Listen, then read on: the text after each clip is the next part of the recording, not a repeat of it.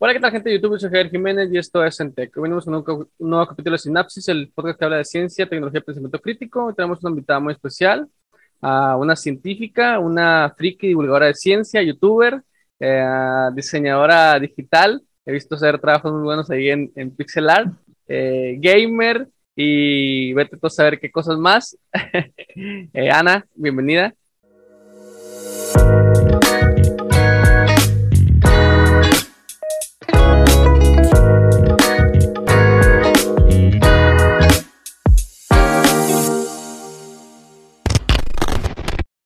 Hola, encantada de estar aquí. Este, tienes un canal de YouTube, eh, Size Meters, que ya es un canal. Creo que eres la única persona que pronuncia bien Size Matters. Ah, ok, ok.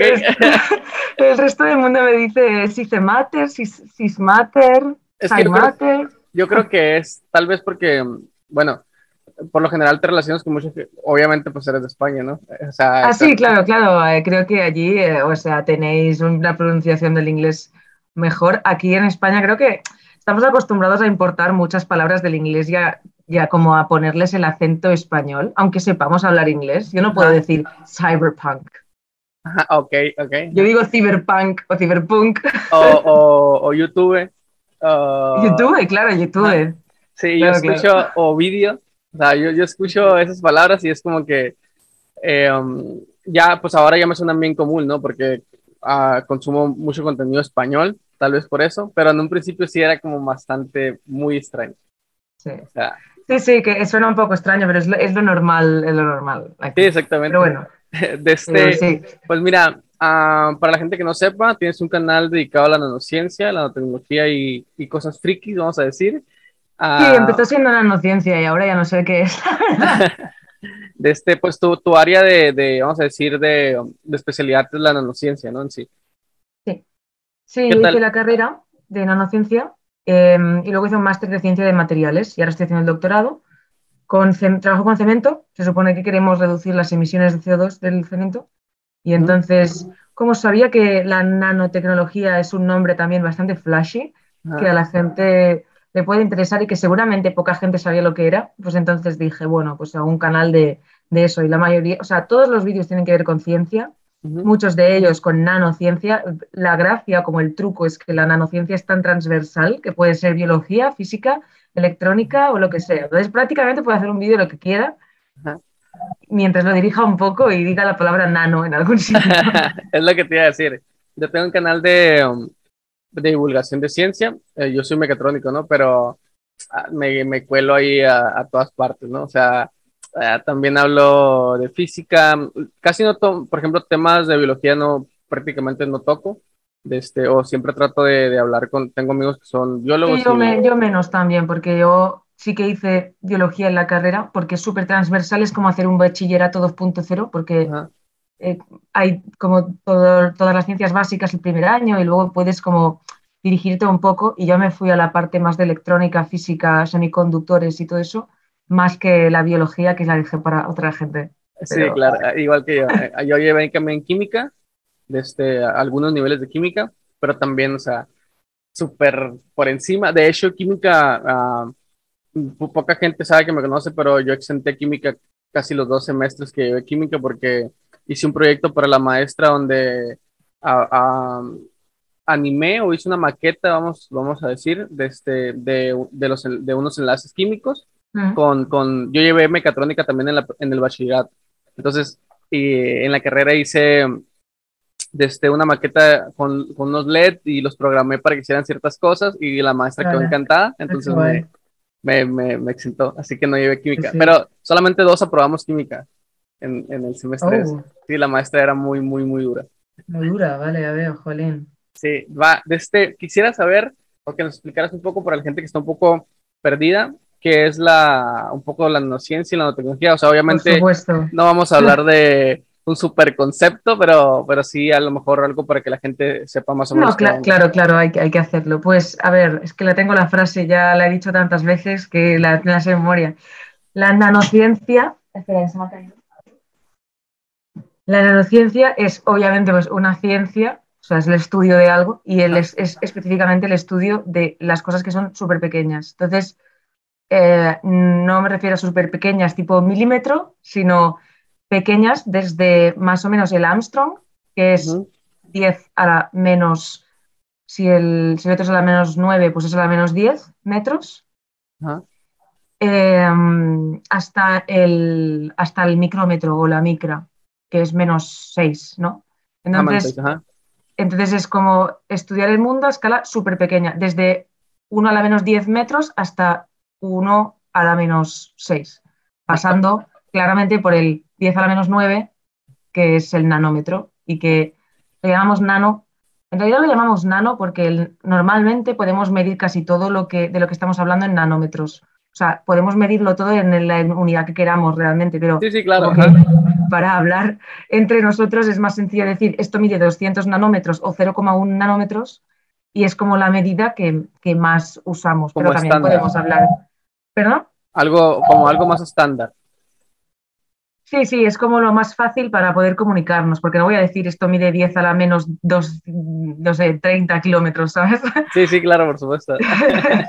Entonces, pues, eh, bueno, lo he inventado, de ¿eh? no sé lo que es menos 30 kilómetros, pero es mucho más pequeño eso. Pero bueno, pero que normalmente el nanómetro pues ya sirve. Y luego, entonces, claro, hay muchas cosas en ese mundo, como pues es realmente son órdenes de magnitud son varios, ¿no? O sea, desde 0,1 nanómetros, que es el angstrom, hasta el micrómetro, hay un huevo de cosas. En España decimos un huevo para decir mucho, no sé si eso lo decís ahí. Pero ahí eh, pues hay un montón de cosas.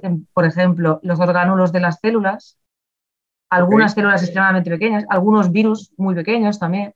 También es interesante porque las leyes de la física cambian cuando estás hablando de materia tan pequeña. O sea, un electrón no tiene las mismas, no, no, no, sirve la física clásica para describir un electrón y todo eso. Entonces, pues, está muy curado. pues eso es cuántica y es una paja mental, pero, pero, bueno, eso. Y luego la, la nanotecnología sería, pues, como aplicar todo ese conocimiento para hacer cosas, ¿no? O sea, más como aplicado a hacer, pues, gadgets o hacer, en plan, no sé, como, pues, chips o, o, por ejemplo, vesículas que lleven los medicamentos directamente hacia esa célula específica o ese grupo de células específicos. Eh, no sé, hay un montón de campos, como puede ser biología, puede ser medicina, puede ser eh, microelectrónica, eh, física de partículas. Bueno, física de partículas es aún más pequeño que nano, decir. Pero, pero sí, entonces nanociencia es pues, el estudio y nanotecnología, la aplicación de todo esto tan pequeño.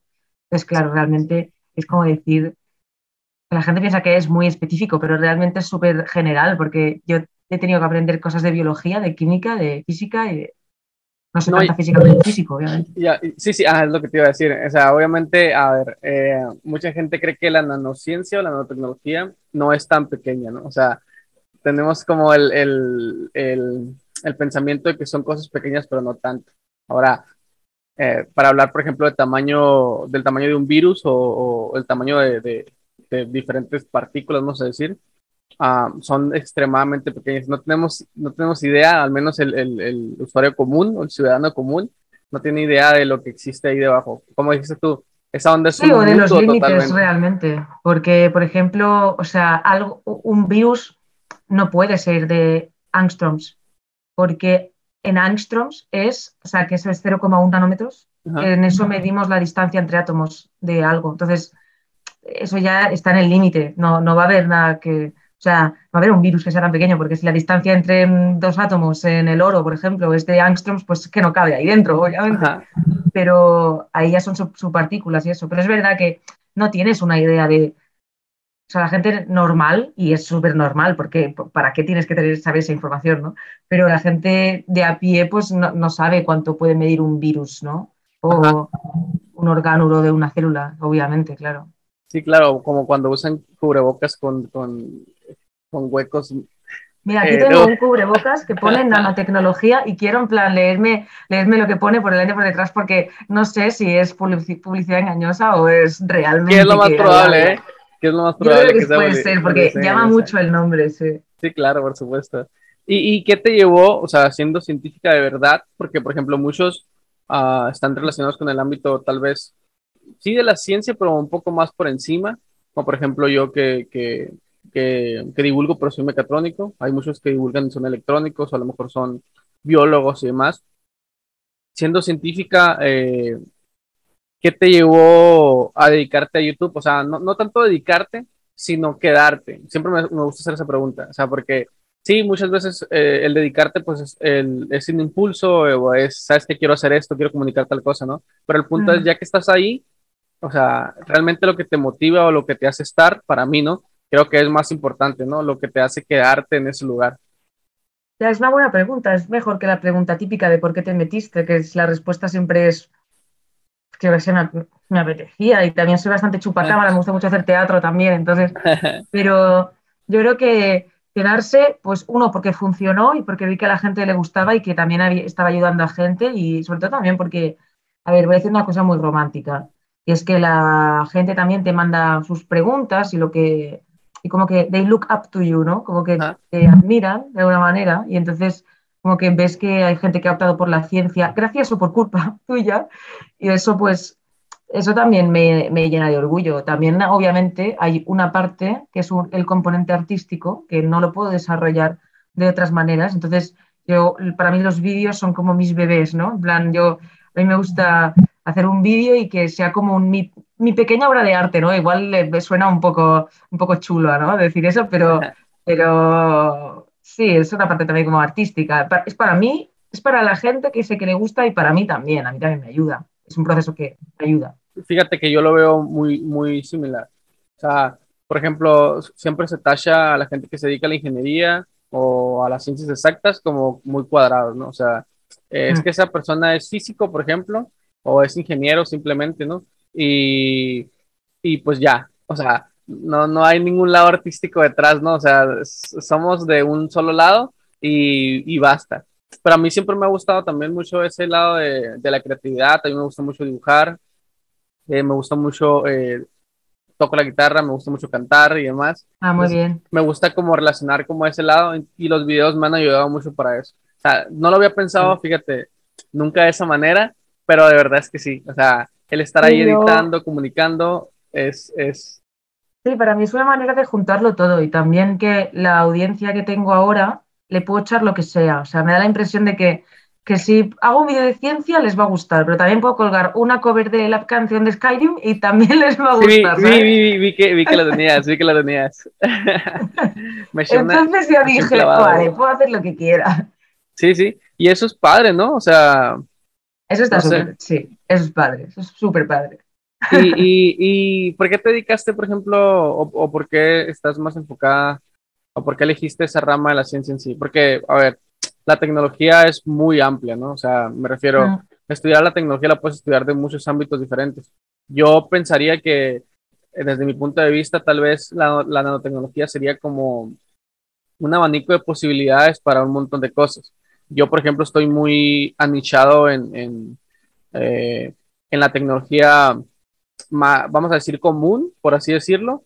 Este, o sea, también se ven el funcionamiento de los procesadores, transistores y demás pero no al nivel, a, un nivel nano, pues, ¿no? Sino algo más superficial. Si quieres saber más, tienes que investigar por tu lado, leerte papers o eh, hacer ensayos o, artículos y demás, ¿no? No, para mí fue una, bueno, primero fue una decisión sin pensar prácticamente, porque yo quería, yo pensaba que quería hacer medicina, pero simplemente era porque, porque como desde pequeña siempre había, voy a sonar voy a ser muy estúpida, pero yo siempre pensaba que, que, tenía que hacer como lo difícil o lo que tuviera renombre o lo que me fuera a dar una vida más asegurada, ¿no? Y entonces yo pensaba, voy a hacer medicina porque tengo una nota muy buena del bachillerato y voy a ir al que piden la nota más alta porque seguro que ahí es donde voy a estar mejor y donde voy a tener oportunidades mejores. Y luego pensé, realmente quiero hacer medicina, realmente me gusta lo de la medicina. Entonces empecé a buscar y vi una revista que era la muy interesante, que era una revista de divulgación y hablaban de la nanotecnología. Había oído, pero no mucho. Entonces, como que empecé a investigar un poco en eso y fue como, bueno, parece una carrera muy nueva, porque era muy nueva la carrera, no la había hecho casi nadie. No había salido nadie que lo hubiera hecho aún. O sea, no había nadie en el mercado laboral aún que hubiera hecho la carrera de nano. Pero fue un poco, bueno, decir, parece que, se va, que voy a estudiar un poco de todo, que no me tengo que casar con ninguna de las ciencias grandes, ni tengo que dejar ninguna por el camino. Y eso también Fue como, mira, deseo saber, quizá fue un poco también en plan, voy a, voy a saber un poco de todo. También estaba la palabra cuántico en algunas asignaturas. Estaba, guay. me quería pegar un tiro, pero, pero, está muy bien, amo la cuántica, ¿eh? parece que la odie, pero no es verdad. Pero, pero bueno, sí, no sé, fue, fue un cúmulo de cosas. Pero yo creo que también hubo un componente muy grande de no querer dejar ninguna rama colgada, ni querer tampoco comprometerme con ninguna rama demasiado. Fue un poco así, saber un poco de todo. Ajá, sí, un, abanico de posibilidades. O sea, ver como las diferentes eh, versiones de la ciencia. La verdad es que te abre muchas puertas la nano porque porque es una carrera que aceptan mucho en muchas partes. Hay, hay una también en Suiza, o sea, la hacen en España, creo que ahora en dos sitios o tres, no sé. O sea, han empezado a hacerla en más sitios. Y en Suiza ya hacían una, que de ahí copiamos el plan nosotros. Ah, y entonces es una carrera que suelen aceptar en muchos posgrados y muchas cosas porque como es tan transversal nadie pone pegas. Ándale, yo por ejemplo, cuando empecé a estudiar, eh, no estaba tan metido en el mundo de la ciencia, sino que yo desde pequeño siempre quise, bueno, no desde pequeño, ¿no? Pero cuando estaba como en la secundaria, o sea, en la educación básica, este, yo escuchaba mecatrónica y, y, para mí era como lo más tecnológico del mundo, ¿no? Entonces yo me quedé como con eso y cuando entré a estudiar la carrera, yo siempre, yo desde el bachillerato llevé módulo de mecatrónica, o sea, fue enfocado en mecatrónica mi bachillerato y luego la carrera también en mecatrónica. Entonces, eh, para mí fue lo más, eh, era lo, lo, más que sonaba en ese, en, cuando estaba ¿Mecatrónica aquí puede ser que lo llamemos robótica? Sí, ajá, puede ser. Vale, vale. No es lo mismo. No es lo mismo? Vale, vale. No es lo mismo, pero es muy similar. De hecho, tengo un video que... De hecho, vale, vale, vale. Pues nada, voy a tener que verlo. Es, es, muy, muy similar. De hecho, por ejemplo, la, la biotecnología este, también está muy enfocada a la mecatrónica, eh, pero en un ámbito biológico, ¿no? Pero también es, mecatrónica eh, estudiando otra cosa, así, para decirlo de una manera sencilla, ¿no? De hecho, yo quería estudiar eso, pero todavía la carrera no estaba abierta cuando yo estaba estudiando. Pero después me hubiera gustado estudiar otras carreras. a mí me hubiera gustado hacer videojuegos, pero la sacaron como tres o cuatro años después de que yo empezara mi carrera, entonces fue como, bueno. Pero, ah, pero no te arrepientes de estudiar no No, no me arrepiento. Y también creo que estando en esa época que yo estaba, no hubiera apostado por la vía tan artística. Porque tampoco hubiera puesto a programar, porque no me gusta programar. Igual me hubiera puesto a diseño de, storytelling, ¿sabes? Y cosas así, que es un poco. En ese momento yo pensaba que era más arriesgado. Arriesgado es todo. Pero es verdad que las, que las carreras artísticas no, sé cómo de fácil es, es, vivir de ello luego, la verdad es que no lo sé. Sí, yo también estoy muy perdido en el tema eh, artístico, de este, a ver si luego traemos a alguien que, esté un poquito más relacionado con el mundo del arte, de este, pero sí, sí, o sea, yo también eh, buscaba como, vamos a decir algo, como dijiste tú tontamente, ¿no? Pero algo que tuviera como un desafío o un renombre que dijera la gente, ah, es, que estoy estudiando tal cosa y, oh, ¿sabes? O sea, sí, para mí fue un balance, un balance entre decir algo nuevo y tal y que me haga ilusión, pero a la vez algo que yo piense que de lo que voy a poder vivir después de eso. Exactamente. Pero realmente tampoco entendía, que eso es algo que le digo, porque siempre me pregunta gente por Instagram, Ana, ¿qué hago? ¿Biología o biotecnología? Y yo en plan, da igual, o sea, no te va a cambiar la vida significantemente, ¿sabes? Por, por hacer una cosa u otra. Pienso que también la carrera no define para nada la persona que eres y que cuatro años de tu vida no, son tantos. Entonces, tampoco es tan decisivo la carrera que hayas hecho. Puedes acabar dedicándote a otra cosa completamente diferente también.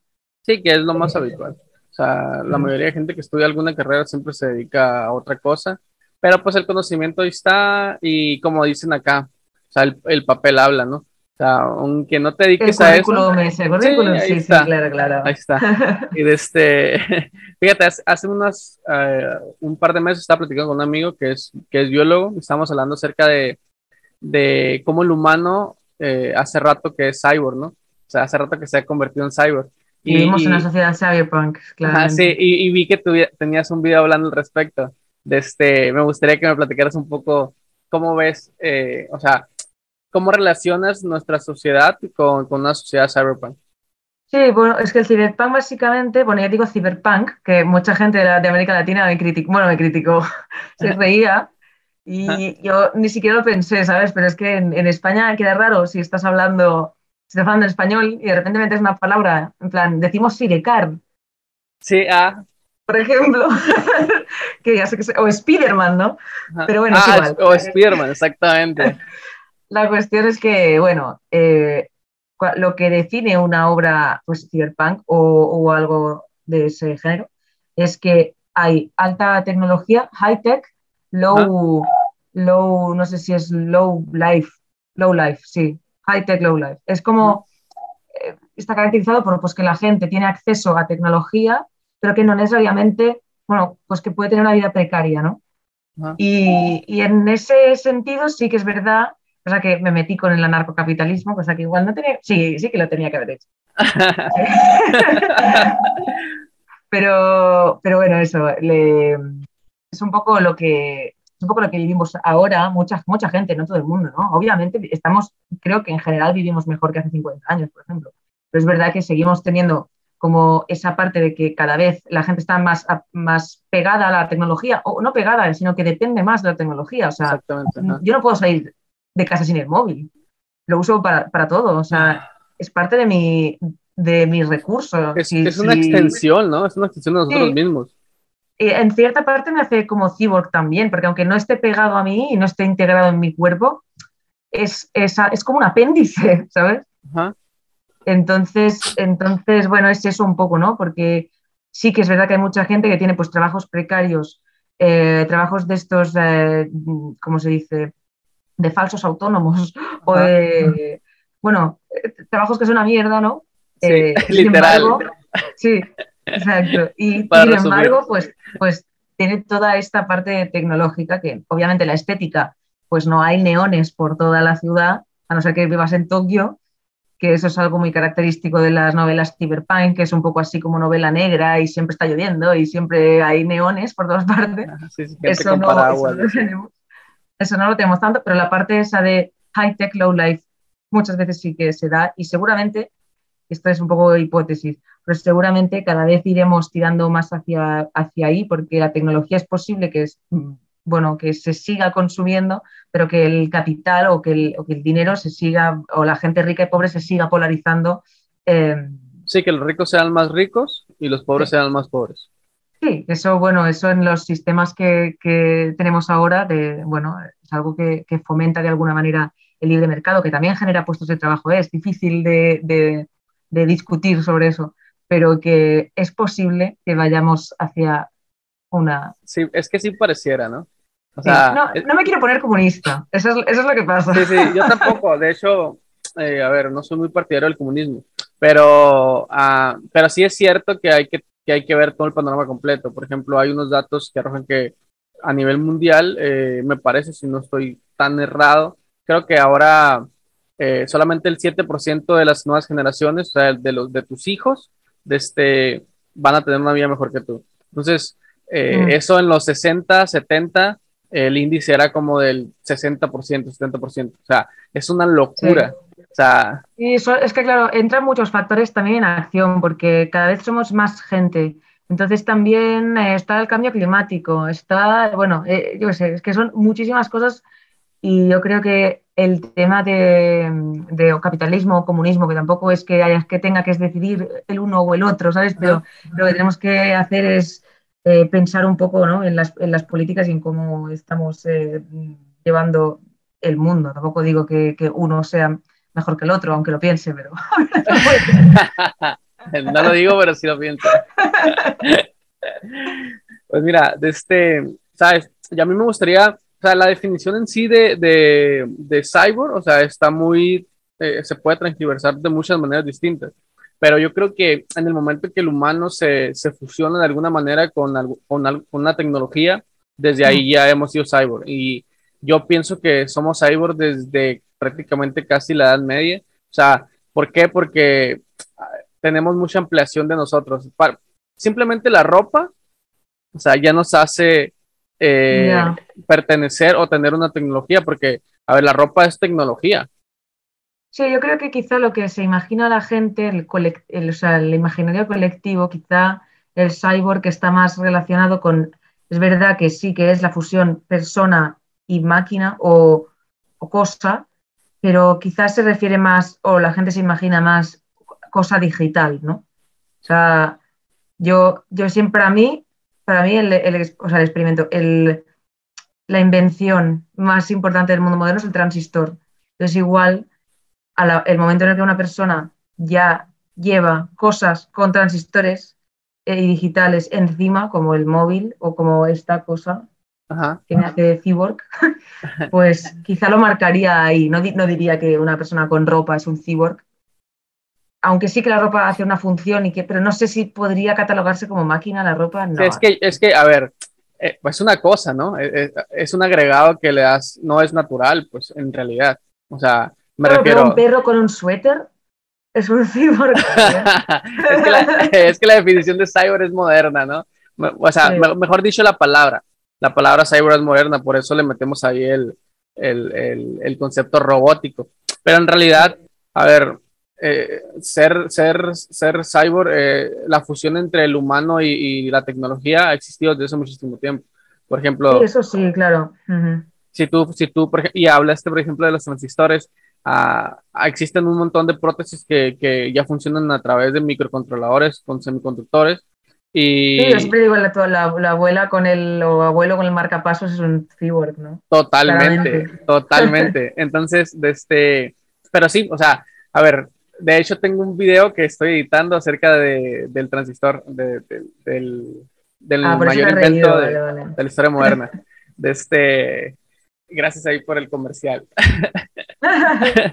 Eh, ah, pero lo que te quería decir es, tenemos relacionado eh, la palabra cyborg con, tecnología moderna, pero, pero muchas veces ahorita que estás hablando acerca de ciencia y tecnología, tenemos el, el, concepto de tecnología un poco difuso, porque creemos que tiene que ver algo con robótica o tiene que ver algo con coches voladores, celulares. Claro, claro es que es un abanico muy grande, o sea, tecnología puede ser desde que un Homo sapiens algo cogiera un palo y eso ya es tecnología. Sí, para mí tecnología, bueno, si nos vamos a la, definición en sí, es la aplicación de la ciencia, ¿no? O sea, puedes tener cualquier cosa y aplicarla, hacer algún objeto. Arrojar una piedra y... sí, sí, sí, o sea, si nos vamos a, un, a, una definición muy burda, pues sí, o sea, tomar un palo, hacer fuego, por ejemplo, que es más tecnológico que el fuego, o sea, de hecho cambió la vida del hombre completamente el fuego. Y con eso ya podemos decir que es completamente eh, anormal, ¿no? O sea, ¿cómo controlas? Cuando el hombre empezó a controlar el fuego, o sea, cuando tuvo control, vamos a decir entre muchas comillas, ¿no? Cuando pudo producir. primero creo que se controló, o se dice que primero se controló y luego se aprendió a hacerlo. o sea, está, está muy cabrón. O sea, para mí esa es una de las cosas más cabrones de la humanidad. Ya, ya, ¿Y, cuánto crees que pero falte? No más que el transistor, ¿eh? Ah, a ver. enamorar el transistor. Sí.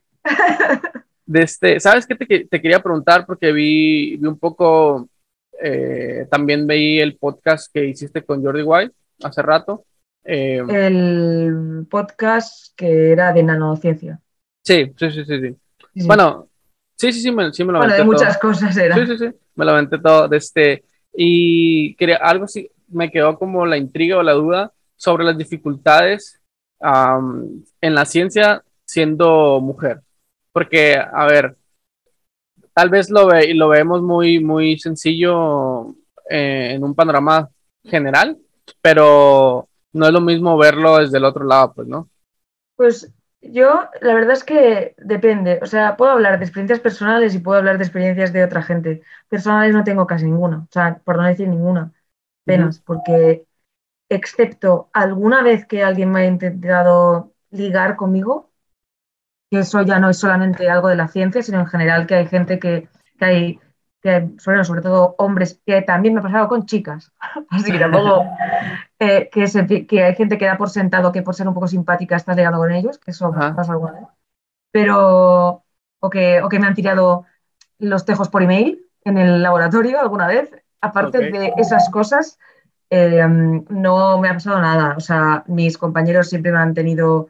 o sea, siempre me han respetado. Es verdad que en YouTube es otra cosa, porque en YouTube al principio, como me gustan muchas cosas frikis y todo eso, me llamaron bueno, poser algunas veces y todo, pasa que luego ya, cuando empieza a haber más gente, ya nadie duda de que soy una friki que no se baña, una chaco que no se baña, ya no hay duda, pero, pero bueno, aparte de ese tipo de cosas, no he tenido más, no he tenido problemas más allá, o sea, no, no he sentido que, que me hayan ninguneado o que haya tenido un techo de esos que dicen, pero sí que es verdad que conozco ejemplos, em, sobre todo, no tanto ahora, pero sobre todo de personas que han sido mis jefas, uy, mi mail, personas que han sido mis chicas, mujeres, que tienen muchas jefas yo, que han sido mis jefas y que sí que me han explicado cosas que les ha pasado a ellas, porque creo que la generación anterior tenía muchas más cosas y ha sido como a partir de, de nosotros, quizá un poco antes, que ha empezado a haber mucha presión necesaria, súper necesaria, para que para que esas cosas pues se rebajen. Y, por ejemplo, ese gap que hay, que hay mucha gente que termina el doctorado, chicos y chicas más o menos a la par, en, la ciencia, o un poco más por un lado que por el otro, pero bueno, más o menos, pero que luego cuando vas creciendo en como en eh, de puesto, digamos, a medida que subes, sí, entonces como que si vas a los, a los que han terminado la carrera, más o menos igual, máster, eh, un poco más chicos, doctorado, un poco más chicos, un poco ya como postdoc, más chicos, catedrático, casi todo tíos. Entonces, claro, e, ese tipo de cosas, pero las llevamos arrastrando desde, desde hace tiempo. Y a mí me gusta pensar que, que hemos trabajado. Sí, lo que pasa que es verdad que con el tema de la familia y eso, es un poco complicado porque la ciencia pone bastantes trabas porque muchas veces tienes que viajar para tener un buen currículum, entonces tienes que estar moviéndote todo el rato y si eres mujer tienes la presión de o tengo hijos ahora o no tengo hijos. Entonces, eh, muchas veces tienes que, tiene que la mujer que sacrificar vías. Y, eso eh, también es es súper ultra mega cultural, ¿no? O sea, me refiero eh, el cuestión de los hijos porque, a ver. Realmente hay baja paternal también. ándale, es lo que te iba a decir, es lo que te iba a decir. A ver, un, hijo es, es, hijo del padre tanto como de la madre. O sea, Por supuesto, ella no eh, tendría que tener una... Entiendo que tener, yo no sé la experiencia que es, porque entiendo que estar embarazada tiene que ser hormonalmente y físicamente y mentalmente tiene que ser agotador y tiene que, que hacer un vínculo con ese bebé muy fuerte. Pero a efectos legales y a efectos de todo, el hijo es de las dos personas. Sean dos hombres, dos mujeres, un hombre o una mujer. Entonces todo el mundo tendría que tener la misma responsabilidad. sí, yo creo que lo que la única diferencia que vería del bebé ya nacido, ¿no? Hablo, de este, sería que a lo mejor la mamá tiene que amamantarlo. O sea, fuera, de eso, pues la responsabilidad es la misma, porque yo he visto, es que aquí, a ver, ah, yo soy de México del Norte, uh, y acá somos, eh, somos, me incluyo porque soy parte, ¿no? del, del, México norteño, ah, somos catalogados como muy, muy machos, muy como te digo, yo no voy a cambiar los pañales del bebé porque soy hombre, ¿no? Ah, ok. Entonces, hay mucho ese, ese problema. Yo creo que mi, mi, mamá me cuenta a mí que mi papá jamás cambió un pañal mío. Entonces, se me hace algo, wow, a la torre. Claro, claro. Bueno, son cosas culturales, pero está bien que la gente de más joven se, se dé cuenta y lo intente cambiar, ¿no?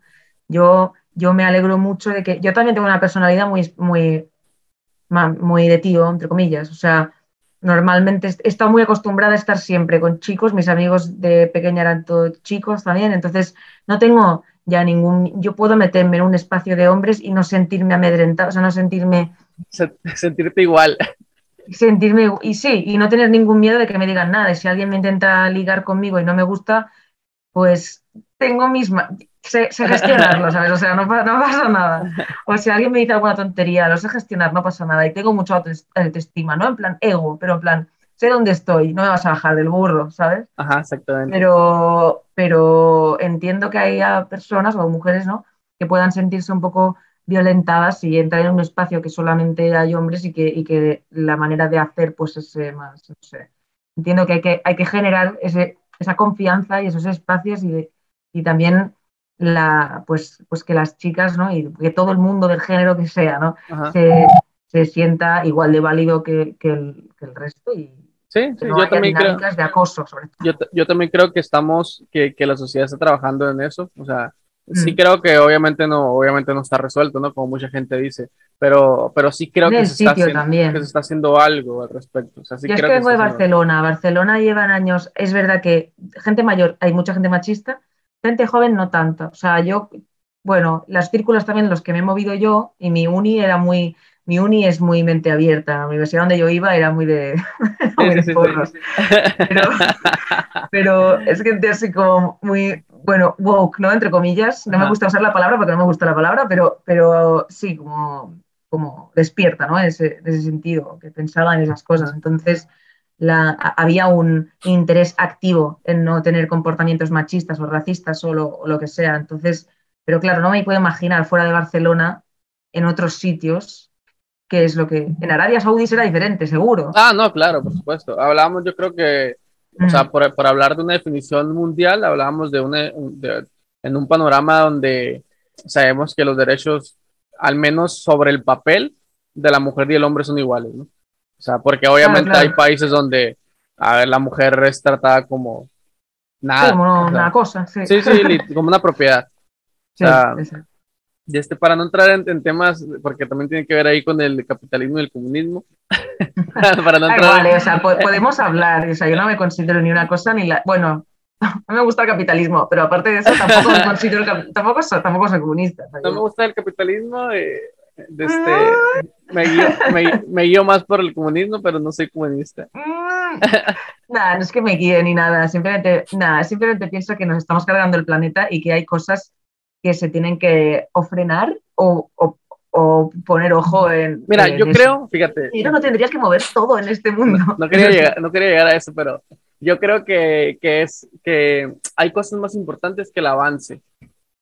Yo creo. Sí, sí, yo también lo pienso. Pero, pero no lo vemos. O sea, estamos tan enfocados y sobre todo cuando yo hablo de este tema con, con compas o así, bueno, compas aquí le decimos a los amigos, cuando hablamos con, con, con, con gente así, de esta y me dicen, qué raro, o sea, si tú, te dedicas a la tecnología, pues.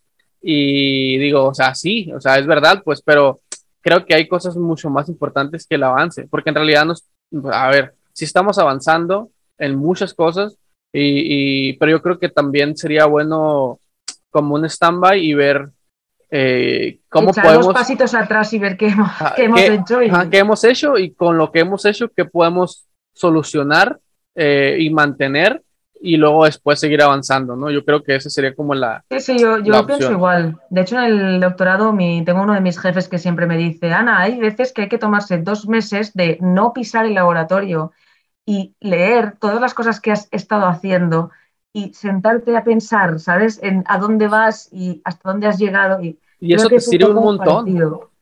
Claro, claro. Cuando ves lo que estás haciendo, eh, cuando estás haciendo una investigación o cuando estás haciendo, ah, simplemente cuando estás haciendo un guion para un video, a mí me pasa muchas veces, haces, haces eh, algún escrito o algo, o, investigas de algunos temas, te lees algunos papers, lo que tú quieras. Y tienes que apartarte a veces para luego volver y verlo otra vez y, y verlo con otros ojos también. Porque y dices, ah, cabrón, eh, ¿cómo puede ser posible que haya escrito, o sea, a ver, esta onda no está tan bien, pues, ¿no? Y, ya puedes verlo de una manera fresca y diferente. Pues.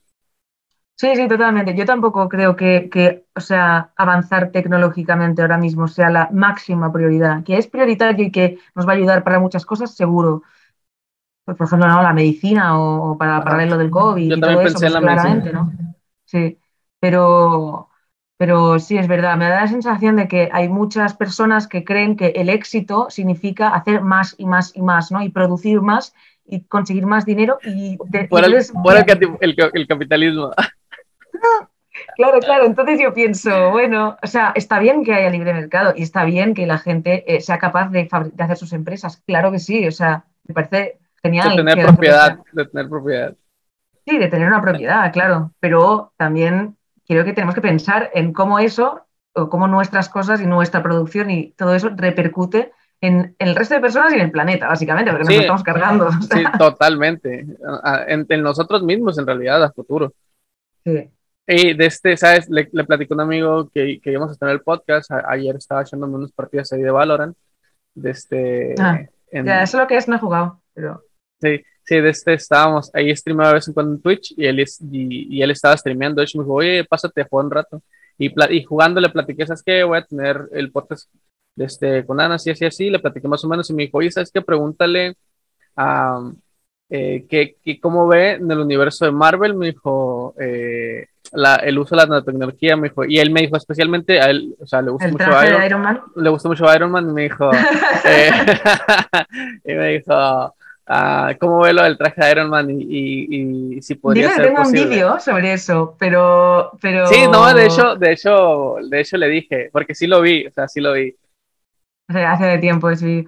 Pues, a ver, es una, a ver, es una paja mental, o sea, no, eso no se puede hacer, ahora mismo por lo menos, Está basado en una cosa que se llama autoensamblaje, que eso sí que pasa y pasa siempre. O sea, hay moléculas que se atraen las unas a las otras, incluso átomos también. O sea, eh, si te vas a la periódica y ves uno que está como a la derecha con uno con, que está como a la izquierda, seguro que se llevan bien, porque uno quiere ceder electrones y el otro quiere cogerlos. O sea que, es normal. siempre hay cosas que se acercan y se separan y se repelen y se juntan en, en el mundo en general. Entonces, pues hay procesos y cosas o que podemos hacer en el laboratorio, que es en plan, vale, si diseño una molécula de esta manera y diseño otra que es de esta otra manera, ya sea pues por forma o por carga o por lo que sea, se junta solo y puedo hacer pues eh, vesículas que, o que atrapen eh, medicamentos. Por ejemplo, si tienes un medio con un medicamento y tiras ahí un material que puede hacer pues esferas y lo encapsula, pues ya tienes un, algo encapsulado. El jabón es eso, el jabón son moléculas que tienen una cabeza hidrofóbica, que significa que, no quiere estar con el agua, entre comillas, y una, o una cola hidrofóbica y una cabeza hidrofílica. Entonces, lo que hace el jabón, eso es un surfactante, hace que esas moléculas se, junten y la parte hidrofóbica quede dentro y la parte hidro, atrapando pues grasa, sobre todo, porque la grasa es hidrofóbica también. Lo hidrofóbico quiere estar con lo hidrofóbico. Y lo hidrofílico, que son las cabezas esas, pues que queden tocando el, agua, ¿no? Es, un surfactante. O sea, al final también es autoensamblaje. O sea, son cosas que se pueden hacer en el laboratorio y puedes hacer em, diversas cosas, sobre todo bastante química y bio. Em, y se llama autoensamblaje por eso, porque parece un poco magia, en plan que son cosas que se juntan solas, en verdad están diseñadas para que, las las junten. Yo creo que. Pero bueno, hacer el traje de Iron Man, ya te lo digo yo ahora que no lo vamos a hacer nunca. y que se monte así, ¿sabes? Lo que te iba a decir es que ah, eh, estamos muy acostumbrados, vamos, a lo mismo, pues, estamos muy acostumbrados a lo, a lo macro, ¿no? Por ejemplo, eh, en el ámbito tecnológico, eh, a nivel tal vez electrónico, en, en, cuestión de programación de drivers y demás, podemos hacer que las cosas se ensamblen eh, automáticamente, ¿no? O sea, que los materiales adquieran propiedades, no vamos a decir los materiales, porque en sí sería ya hablar de lo mismo que estamos hablando acerca de, la nano, pero sí que las partes eh, se puedan ensamblar, pues, o sea, que por ejemplo podemos hacer un robot que al cortarle, por ejemplo, o al, o al desarmarlo de la parte de arriba, tenga propiedades que haga que solamente se vuelva a ensamblar solo. Creo que, creo que vemos, el, por ejemplo, el traje de Iron Man muy enfocado como a eso en sí y, creemos muchas veces que podría ser posible, pues. Entonces, como no es lo mismo programar algo grande, o sea, algo que, que es de diferentes cosas, que, que, puede tener diferentes chips y demás, a, a programar, por ejemplo, moléculas o partículas. de hecho, ahora que pienso, había una cosa que lo hicimos esto en el canal de Santa Olaya, hay una cosa que se llaman cátomos, que hay como algunos grupos de investigación que estaban investigando esto, que son como pequeños. La idea es hacer unidades pequeñas, pero de momento son macros. O sea, de momento creo que lo máximo son 5 milímetros, lo más pequeño que hay. Pero como unidades muy pequeñitas y que tienen em, sensores por alrededor y que se pueden enganchar entre sí. Entonces, como que la idea es poder desde un ordenador decir, vale, quiero que me hagas esta forma y de momento están existen en 2D y pueden hacer cosas muy sencillas. Pero si eso se mejorara y se pudieran hacer, pues, pues yo qué sé, esferitas en 3D, podrías decir, quiero que me hagas una taza y de repente pues se ponen en la forma de una taza. ¿eh? Hay gente investigando en esa línea. Pues a, nivel, a nivel macro es, es, muy posible. O sea, me refiero... Eh, de hecho, los hay que son muy grandes, los cátomos estos, y en 2D ya te hacen cosas. Sí. Ah, sí, sí, porque sí, sí he visto bastante, o sea, eh, hay, hay, campos de investigación acerca de eso y he visto la aplicación en diferentes cosas. En, a ver, no una aplicación real, porque las nuevas tecnologías nunca tienen una aplicación real, Ah, pero, pero es, es, parte de la investigación, o sea, ¿no? La práctica es parte de la investigación y he visto en laboratorios diferentes pruebas acerca de, de, de estos eh, cubos armables, vamos a decir, donde hacen diferentes cosas que, para lo que están programados. Y sí, o sea, sí, verlos es, es muy increíble, ¿no? Entonces yo creo que tenemos como esa, esa vista, eh, pasándole un poco al traje de Iron Man, a menos que el traje de Iron Man midas 15 metros. sí, o sea, está hecho de piezas muy pequeñas. la cosa también es, vamos a gastar, o sea, obviamente va a tener que ser Bezos o uno de estos el que gaste el dinero para hacer eso, porque no creo que, que alguien haga un proyecto de hacerle a un señor un traje. O sea, pues, no sé científicamente hasta qué punto. Yo creo que Musk sí lo haría. ¿Quién? Elon Musk sí lo haría. Elon Musk lo haría, ¿no? Es que Elon Musk hace pinta de transformarse en el next mm, sí, Superman supervillano. Sí, ah, para mí es, este Lex Luthor. Es Lex Luthor, exacto. totalmente, o sea, es Lex Luthor totalmente. O sea, yo desde que... Seguro que tiene una guarita por el hielo en algún sitio. Sí, yo, yo al principio, cuando veía pues eh, los campos que estaba investigando o, su equipo está investigando, pues dije, órale, qué curada, qué padre está, está padre, ¿no? Pero luego que te empiezas como a meter más y más y más, dices, este dato es un villano de DC o de Marvel completamente. Creo que no hizo tecnología, es un emprendedor y ya está, ¿no? Sí, sí, ajá, a eso voy. O sea, el, bueno, es, es, alguien, vamos a decir, eh, no muy visionario, no, no, quisiera, no quisiera decir que es muy visionario, aunque sí lo es, pero tiene los recursos y ha sabido, ha sabido hacerla. Obviamente es una persona súper lista, o sea, en ese sentido súper inteligente. Sí, o sea, no tiene que ser inteligente a nivel científico, o sea, puede ser inteligente en otras cosas. Por supuesto, puede tener otros tipos de inteligencia, no hay ningún problema. Pero sí, para mí tiene, tampoco he investigado mucho, ¿eh? pero por lo menos lo que veo en las, en las redes parece, parece que le falta una capa. Sí, sí, sí. Con una capa. Sí, sí, yo cuando, cuando vi lo de Neuralink, por ejemplo, Dije, ¿Eso, Eso me suena mucho, ¿eso que era? ¿Que quería conectar cerebros o algo así? Sí, Neuralink es un chip que se iba a implantar en el cerebro, que por a, través de, de, pulsos eh, eléctricos, o sea, diminutos, eh, quería hacer que, que, las personas, bueno, a ver, es que yo, del lado, del lado terrorífico, ¿no? Hacer que las personas hagan cosas, ¿no? Pero el punto del chip en sí es que podíamos monitorear un montón de cosas en el cerebro y podríamos eh, hacer que personas que tuvieran discapacidades o personas que tuvieran eh, defectos eh, en el cerebro en diferentes áreas, el chip podría suplantar esa funcionalidad y. De hecho, hay chips ahora, que creo que hace la semana pasada, la primera persona con discapacidades motrices pudo escribir un tweet con la mente. Ah, ah, ah bueno, más o menos, más o menos es lo que quiere hacer el Musk, pero igual, ¿no? A nivel villano. o sea, me refiero. A a mí me parece, eso me parece, por lo menos, me parece, me parece hasta mejor o una mejor de esto que, que ir a Marte por ir a Marte. También pienso que sí. Sí, sí.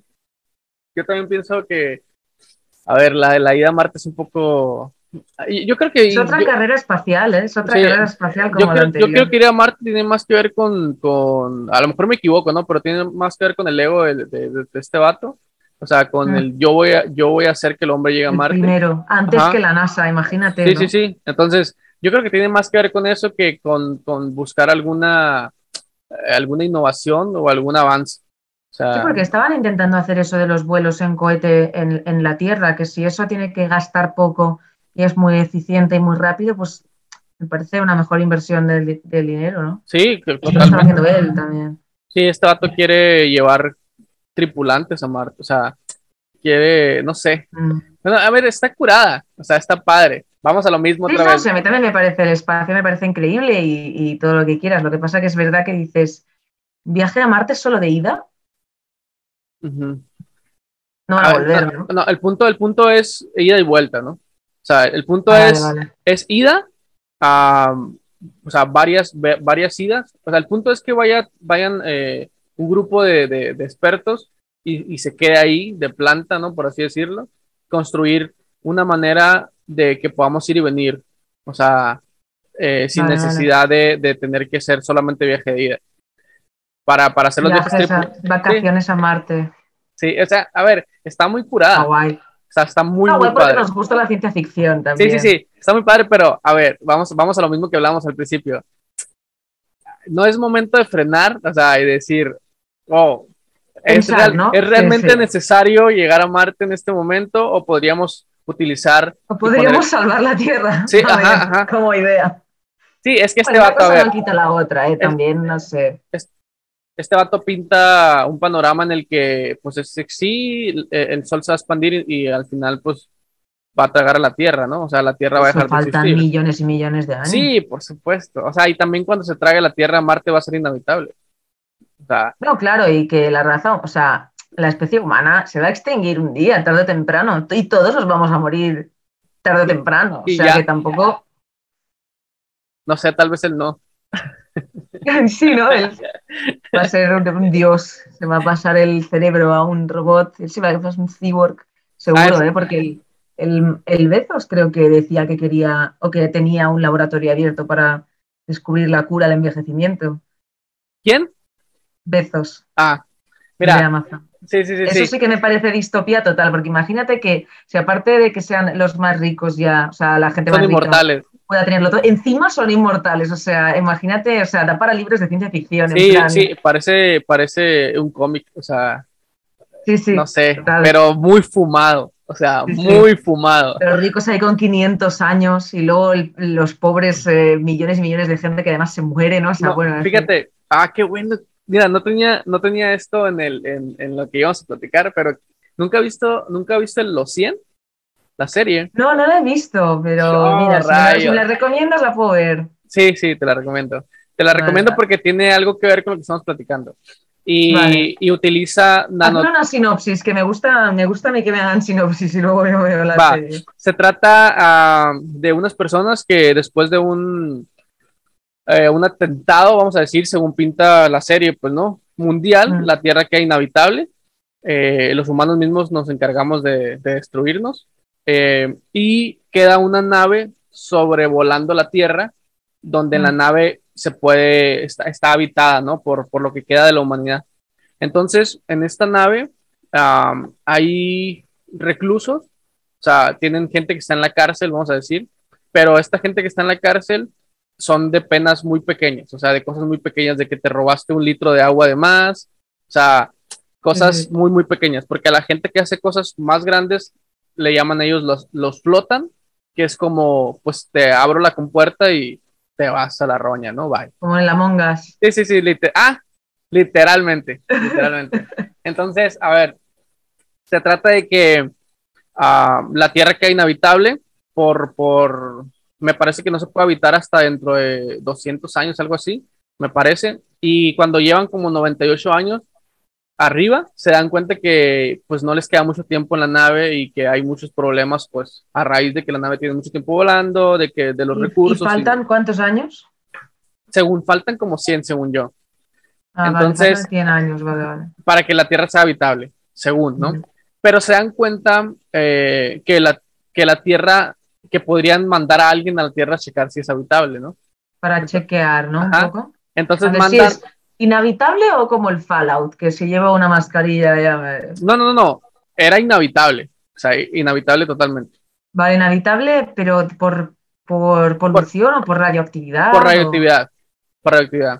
me gusta, me gusta radioactividad. Entonces mandan, mandan a reclusos y, a pues, la mayoría jóvenes a que chequen a ver si la Tierra e, era una era un, pretexto para deshacerse de 100 personas. Por eso se llaman los 100.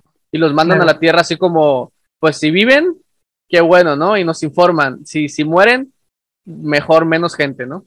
Entonces llegan allá y se dan cuenta que la radiación pues, está muy alta y demás, pero ya está habitable. Entonces de, ahí, de ahí se empieza como a desarrollar esa historia. Pero lo padre es y de lo que te quería platicar, no te voy a poder platicar porque va a ser un spoiler total, pero ah, el punto es que hay, hay gente que tiene una sangre que es negra y esta sangre es, es inmune a la radiación. Ah, pero, no, pero, no, saben de dónde viene, o sea, por qué diablos alguna gente tiene negra la, la, sangre. Y entonces. La sangre que, que físicamente se hacen un tajo y la sangre es de color negro. Negro, literal negro. Entonces, alquitrán. Sí, sí, literal, literal, literal así. Y lo que pasa es que a esa gente, supuestamente, por como en la Tierra, se dan cuenta que hay gente en la Tierra que está viviendo. Ah, vale, vale, vale, sí. Pero el punto aquí, lo padre es que es lo que, lo que vas a ir descubriendo cuando ves la serie, porque hay gente, se supone que no está inhabitable, o sea, hay un rollo ahí muy padre y el punto es que la gente que tiene, eh, como que la humanidad ahí está como un poco más primitiva y lo, eh, cuando veas la, la, serie vas a ver qué show. Y la gente que tiene la sangre negra es como elegida, como... Vale. Eh, ahí le llaman la comandante, que, que, es como el que está a cargo total y, y mueve a los ejércitos abajo, no es de cuenta. Y tiene mucho, que ver, tiene mucho que ver con la tecnología. Tiene mucho que ver con la tecnología, porque tienen, tienen un aparato, y esto es lo último que te voy a decir, no es, no es para nada spoiler, pero cuando lo veas ya vas a desarrollar todo lo demás. Tiene un aparato, que en ese momento no me acuerdo cómo se llama, pero es un aparato que se conecta en la nuca y se adhiere, se adhiere como a, la columna vertebral. Mm. Y ese aparato tiene, según ellos, el alma de todos los comandantes que estuvieron atrás de ellos. Ah. Y supuestamente se ve como si fuera un ritual, pues algo espiritual, pero en realidad esa onda es un microchip que contiene... Con la conciencia o la copiada o una de esas que cosas. Tiene, que... tiene un toque de la conciencia de toda la gente que estuvo antes. Entonces, literalmente es verdad que te ayuda para tomar mejores decisiones porque están todos el pasado. claro, claro. Hay, hay un rollo ahí muy padre y ahorita que lo de Elon Musk. Ah, pues ya lo veré porque ahora tendré que escoger algo. Estuvimos, bueno, con mi novio siempre vemos cosas. ¿Está en Netflix o en, algún? Ah, genial. Y me hubiera gustado que la hubieras visto rol de Carla, pero bueno. Ya, normalmente mira que he visto cosas, ¿eh? pero, pero sí, hay tantas cosas que es difícil haberlo visto todo. Y, y se, pone, eh, se, pone, se pone buena la serie, como a la mitad se pone muy buena. O sea, la, en realidad la serie es muy buena, ¿no? Pero y tiene un concepto muy padre si te gusta como ese tipo ese tipo de ciencia ficción. ¿Cuántas temporadas son? Creo que son algunas, ¿sí? Ah, vale. Son algunas vale. temporadas. Vale, vale. Este, te la recomiendo total. El punto es que la, no, lo que dijiste acerca de guardar como la conciencia en un robot, pues no en un chip. O sea, guardar nuestros pensamientos ahí. Yo creo que en un punto el humano tiene que morir, eso es, eso es inevitable. Pero yo pienso que sí podríamos en un punto guardar nuestra información eh, mental, vamos a decirlo muy por encima, ¿no? En, en, un chip que sea capaz de almacenarla. Sí, pero yo creo que eso no va a ser, o sea, que no va a hacer que yo me sea consciente ahí dentro, sino que igual, o sea, la copia, hacer una copia no lo veo tan, tan difícil, es súper complicado. Pero hacer una copia no lo veo tan complicado como realmente trasladar el yo, porque la conciencia para mí es como... Aquí, viene la pregunta, ¿eh? Aquí viene la pregunta buena, eh, que no íbamos a hablar de esto, pero qué bueno que se el tema. Es que si trasladas tu información al chip, te trasladas tú también. Esa es tu opinión. No, no, no, no, a ver. yo creo que no, yo creo que no. O sea, yo creo que la conciencia tiene más de una he pensado de esto, tengo unos vídeos de esto también, no exactamente de esto, pero de inteligencia artificial y es un poco eh, lo que creo que pasa con las máquinas, ¿no? O sea, a ver, voy a ordenar lo que estoy pensando. Eh, hay una cosa que es un experimento mental que hizo un señor que se llama John Searle, que piensa mucho en esto, es un filósofo, y se llama la habitación china y es una manera como de pensar si una máquina puede ser consciente de las cosas, entendiendo como conciencia Em, ese estado en el que experimentas el mundo y en el que sientes, en el que experimentas, ¿no? O sea, soy consciente porque veo esto de color rosa, porque puedo tocar las cosas, porque hay una información que mi cerebro procesa y yo experimento el mundo, ¿no? Entonces este señor dice, eh, imagínate, dice, para intentar explicar si una máquina es consciente o no, dice, eh, imagínate que estás en una habitación y está cerrada la habitación, hay una puerta y tú estás sentado en la silla y tienes un manual de chino. No hablas chino, ¿no? Tú no hablas, no, yo no hablo chino. Entonces, eh, imagínate que fuera de la habitación hay una persona que sí que habla chino y te pasa un papel por debajo de la puerta con un kanji o con algo escrito en, chino. Entonces tú te sientas en la mesa, abres el libro y, en, y en el libro hay como un montón de caracteres, flechita, carácter. Entonces tú coges lo que te han, lo que te han pasado por debajo de la puerta y dibujas según el libro eh, te diga lo que tengas que ah. decir. Entonces tú coges el papel, lo pasas por debajo de la puerta y la persona que está fuera de la habitación puede pensar que tú entiendes chino, pero tú no hablas chino. Ah. Pero tienes un libro, de, un manual que te ayuda a hacer esas, ese cambio, pero en ningún momento tú entiendes chino. Es una manera como de pensar un programa lo que está haciendo, ¿no? O sea, un programa tiene ese libro de instrucciones que sería pues el, los algoritmos, el algoritmo que va dentro, pero el programa no, o sea, la máquina no, no, entiende, no experimenta el mundo porque es como no, entiende chino, ¿no? Es como es como una máquina, yo siempre y fíjate, yo siempre he puesto ese ejemplo, que una máquina pase el test de Turing no quiere decir que Exactamente, no quiere decir que, eh, que pase el test de Turing no quiere decir que, que experimente y que sienta. ¿no? claro. Entonces yo creo que copiar una, el cerebro de una persona no hace que esa persona se traslade ahí, simplemente es, que, es, hipotético, ¿no? Porque en realidad ah, no, se, no se puede hacer. Eso no se puede hacer, ¿no? Pero supongamos, yo, yo me pongo en un plano en que ya se puede hacer. Ya podemos copiar el cerebro, vamos a decir no a una máquina porque las máquinas son eh, físicamente, eh, las leyes de la física nos limitan en un montón de cosas. Ah, Shintego, se apagó la, se apagó la cámara. Ah, digo, sí, te has congelado. Sí, un poco. es que uso una, una reflex y la conecto por, por USB. Ah, vale. Ah, yo tendría que hacer eso siempre con la cámara. Ah. Bueno, mi, mi, mi explicación. Eh, a ver, mi, mi, punto es, mira, supongamos que copiamos el cerebro a un software, porque el software no está limitado, no, no tiene las mismas limitaciones físicas que, que el hardware supongamos que copiamos toda la información del, del, software, lo copiamos, toda la información, perdón, del, del cerebro, la copiamos a un, a un software y, y, está ahí, ¿no? Para mí, en el momento que copias la información de tu cerebro y lo pasas al software, eh, teóricamente tendría que pasar tu conciencia.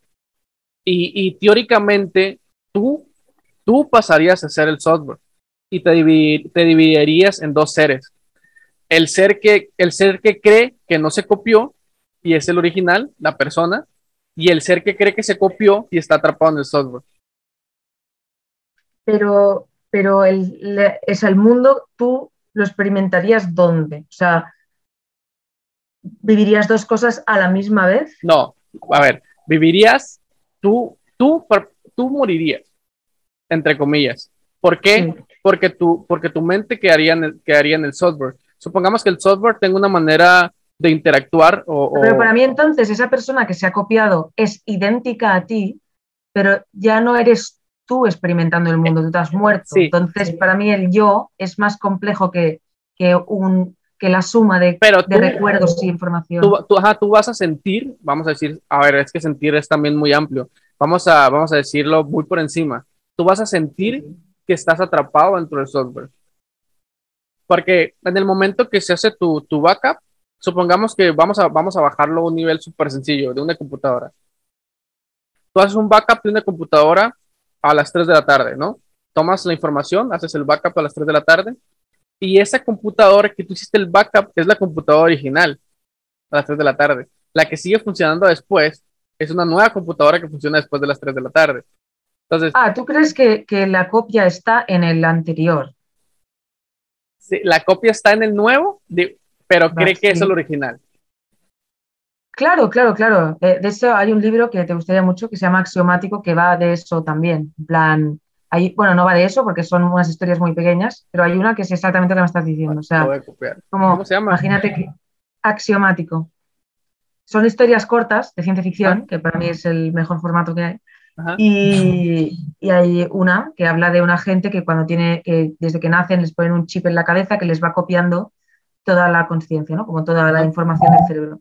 Entonces a los 25 eh, casi todo el mundo están obligados a quitarse el chip, eh, ponerlo en un cuerpo imperecedero, como si fuera un robot, y ya está. Es como un cambio que hacen y lo ven normal porque así pues tu cuerpo no perece nunca y no sé qué.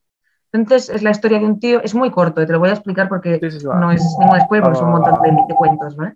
Pero básicamente la historia es de un tío que está pensando, mierda, no, en verdad no quiero hacerme una copia, porque, o sea, no quiero hacerme el cambio, porque ¿y si en verdad la copia hace que yo deje de existir? Porque si, si cambio este chip a un robot, la, igual yo, ¿sabes? Yo dejo de existir porque si es una copia, eh, a mí me matan, o sea, mi cuerpo lo, lo, matan y el que vive es la copia, que será idéntico a mí y pensará que soy yo, pero, ah, pero igual...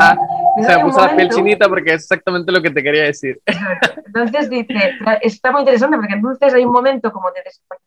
Son unos segundos muy cortos en los que él está pensando, en plan, voy a coger la pelota y, y el cuerpo hace otra cosa. Entonces se da cuenta de que él es la copia. Exactamente, exactamente. A eso voy, a eso voy, que en el momento en que podamos copiar el, eh, el cerebro como tal idéntico, eh, quedaríamos atrapados dentro de, de, lo que copiemos. Porque nuestro estado presente estaría allá. Y, y, otra parte de nosotros creería que no se copió nada. O sea, seguiríamos adelante normal.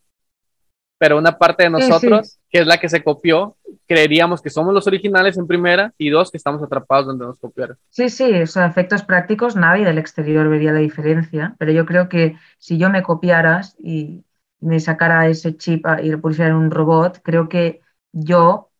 Serías el robot. dejaría de vivir, o sea, todo sería negro, ¿sabes? No, ya, ya, no existiría ya. Existiría una copia de Ana Morales que cree que es Ana Morales, que toda la vida ha sido Ana Morales, en verdad, pero que pero que yo creo que, lo, que ya estaría todo negro para mí, ¿sabes? Sí, es que está, está complicado, está complicado. Yo creo que... Si yo no me haría una copia y, me mataría no, no, no. de ahora, yo no lo haría. yo tampoco, yo tampoco. Pero lo que hoy es, si, si esta copia, si esta computadora no se copia, tiene, tiene una interfaz, o sea, una manera de comunicarse con el exterior, eh, sería, te, te daría una sensación de que estás vivo, atrapado dentro de, entonces yo creo Que, que es, es, terrible, ¿no? O sea... Ya, eso sí que sería terrible. No sé si... Black Mirror, parece Black Mirror, hay muchas cosas. Sí, sí, sí, sí, o sea, terrible. Pero eh, a eso voy a lo que hablábamos al principio, ¿no? Para mí eso sería copiar el cerebro completamente. Ahora, pasarlo a un hardware ya es otra historia, ¿no? O sea, no hay ningún hardware que, de hecho, eh, en uno de los podcasts hablamos de eso. El software evolucionó en niveles a la torre, o sea, Mm, enormes, ¿no? Pero el hardware en realidad ha evolucionado muy poco. O sea, eh, hemos avanzado en hardware súper poquito, utilizamos eh, los robots que utilizan en las industrias, eh, prácticamente podrían seguir utilizando los robots de hace 20 años, 30 años, y seguiría funcionando todo, ¿no? Pero a nivel de software sí hemos avanzado un montón. O sea, nuestra vida es completamente diferente. Y a nivel de hardware, pues sí estamos un poquito como muy cortos. O sea, nada que ver los robots con lo que se hace en programación. O sea, nada que ver. No, nos, nos asustarían. O sea, si los robots bueno, hicieran... Pues esto microscopio electrónico, hay hardwares muy locos, ¿eh? Pero claro, son de otra, son ya no es en plan, ya no es como de, de informática, es más de electrónica o imagen. Sí, exactamente. Exactamente. Pero sí, Dios a la torre. De este, me gustaría, o sea, la, la, pasé muy bien, platiqué muy bien. Este, hay muchos temas para platicar. Eh, te recomiendo que veas los 100. vamos, tal vez, tal vez eh, tiene muy buenas críticas y muy malas. O sea, pero yo ah, creo que. Igual, ya, da igual. Desde la ciencia, la ciencia ficción que hay a mí me gusta, o sea, está padre. Y cuando la veas, a lo mejor nos echamos otra platicada y platicamos acerca de, de la tecnología que utilizan y, cómo se podría utilizar en la realidad y demás. Hay, hay mucha, mucha, mucha tela ahí de donde cortar. Estuvo bien que no lo hayas visto para, para dejarlo para, para la segunda parte. Para la segunda parte, para después. De este, muchas gracias por, por estar. Eh, muchas gracias por pasarte, por, por, por, por, platicar por acá, por aceptar la invitación. Y... Vale, ya me dirás si dónde sale o lo que Va a salir, va a salir en, YouTube? en, mi canal de YouTube y aparte en Spotify también va, también va a salir. Ah, vale, genial. Entonces, también en Spotify. entonces, en Spotify acabamos de empezar. O sea, entonces. Vale, vale. Eh, vas a ser, creo bueno, que. Bueno, Spotify ya estoy en un podcast muy conocido también. El de Jordi Wild. sí, sí, sí, eh, igual. De este, estoy en Spotify de la gente. Le, va muy bien a, a Jordi. Sí, sí, Jordi. Bueno, tenía mucha, mucho, mucha base de gente ya, pero ha hecho, bueno, Jordi ha hecho un arco redentivo muy grande. Sí, lo ha sabido, lo, ha sabido hacer. Lo ha sabido, hacer, lo ha sabido hacer. Y es muy majo, luego lo conoces y es un, es un tío muy majo. Entonces, claro, no, no le puedes sacar nada malo. Aunque no, aunque no pienses como él en muchas cosas, es como, ¿qué le voy a decir si es un puto vamos? ¿sabes? Sí, exactamente. Va, pues muchas gracias, Ana. De este, eh, ahí te aviso cuando salga. Y, y estamos en contacto y nos mandamos un mensajillo otra vez. Y, esperemos la segunda parte cuando veas la serie, que, que no va a ser no, va a ser en una semana o dos porque tiene algunas temporadas. Pero ahí lo platicamos, ¿va? Vale, muy bien. Va. Muchas gracias. Nos vemos vale. Adiós, gracias. Bye. Bye, bye. bye.